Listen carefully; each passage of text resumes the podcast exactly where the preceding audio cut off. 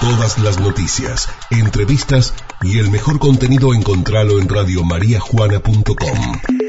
Descarga nuestro contenido. Radiomariajuana.com Radio María Juana, FM 101.9, siempre, donde estés. Y ya vamos a la nota, ¿les parece bien? Eh, muy, pero muy interesante porque vamos a hablar de salud. La nota que presentan Mascas, el rey del pollo, peluquería canina, perdón, mirá lo que estaba diciendo. Me quedé el año pasado. Carnicería Caudana y lavadero Juan Pablo de Juan Pablo Sánchez. Se debe estar riendo Karina si me está escuchando. Em, en la nota, la palabra de la doctora Sandra Gaido. ¿Por qué? Porque hoy es el día, después vamos a completar un poquito la información. Hoy es el Día Internacional de Prevención de EPOC. EPOC es una mm, enfermedad, eso es, la E de enfermedad, la P de pulmonar, la O de obstructiva y la C de crónica. Día Mundial de la Enfermedad Pulmonar Obstructiva Crónica, o sea, EPOC. Y la doctora nos cuenta precisamente qué es esa enfermedad, cómo prevenirla.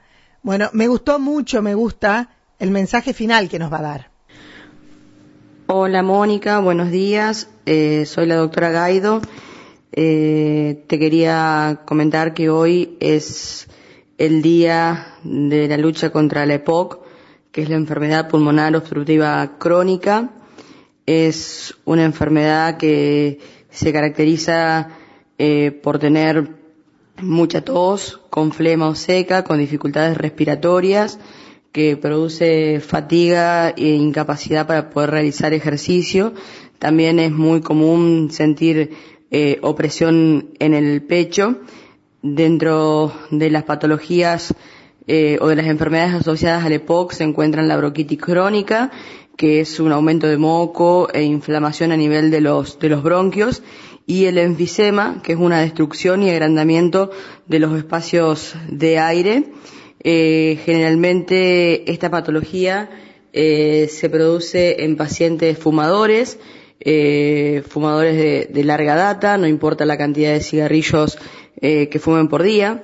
También puede ser dada por, por una cuestión hereditaria en el menor de los casos y también se puede dar eh, por un tema de lo que nosotros llamamos enfermedades de los trabajadores por trabajar en zonas de humo o en las minas y demás que también pueden llegar a producir también pueden pues, llegar a producir este tipo de patologías.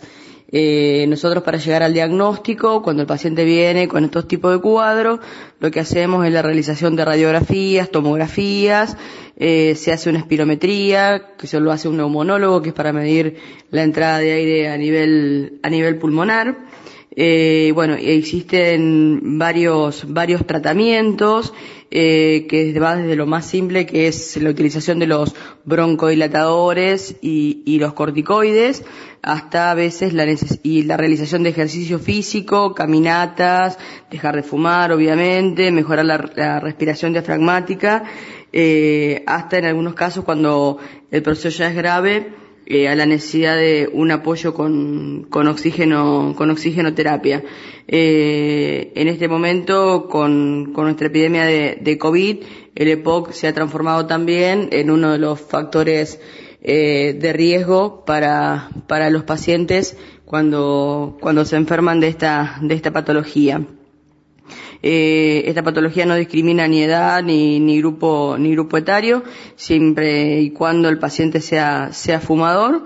Y, y bueno, es importante recordar eh, en esta fecha lo bueno de hacer actividad física, ejercicio, eh, poder caminar, hacer terapias respiratorias y eh, también obviamente eh, disminuir o evitar el hábito el hábito de fumar que es la mejor manera para evitar las patologías del EPOC. Eh, un saludo, Mónica. Gracias, Sandra. La doctora Sandra Gaido. Qué importante, ¿no? Qué importante. Seguramente que lo habrás escuchado mil veces cuando alguien está fumando. Eh, y en el afán no de corregir ni de hacer que cambie, sino decirle vas a ganar en salud, uy, deja el cigarrillo, te dicen de algo hay que morir. No es la idea, ¿eh? No es la idea porque hay, hay un momento en que la gran mayoría es por ser fumador, lo decía la doctora. No importa si fumás uno o cien, el tiempo en que empezás a fumar. Eh, cuando uno ve a los chicos tan jóvenes, eh, con un cigarrillo en la mano, vos decís, ay Dios mío, van camino al EPOC. Al EPOC que en algunos casos se lleva tu vida, eh, no te da una calidad de vida buena y además de todo eso podés transformarte en una persona oxígeno dependiente. Hoy es el Día Mundial del EPOC, para tenerlo en cuenta, para cuidarnos. Eh, los síntomas, por ejemplo, tos con flema, fatiga, dificultad para respirar que empeora con la actividad leve. Sibilancias, o sea, cuando respirás, viste que tenés ese sonidito allí y falta de aliento. ¿Sabes? Esto es lo peor de la enfermedad. No tiene cura debido a que el daño que sufren los pulmones es irreversible. Eh, cuando una parte del pulmón por el cigarrillo se destruye, no se recupera más. Eh, y el tratamiento que podés hacer, cambiar el estilo de vida. Hay medicamentos que ayudan, pero lo decía la doctora, una vida sana, una vida al aire libre, con una caminata o bicicleta. Nadie te dice que salgas a caminar 40 kilómetros o que hagas 100 en bicicleta. Una caminata respirando a conciencia, bueno, y la natación también que está indicada.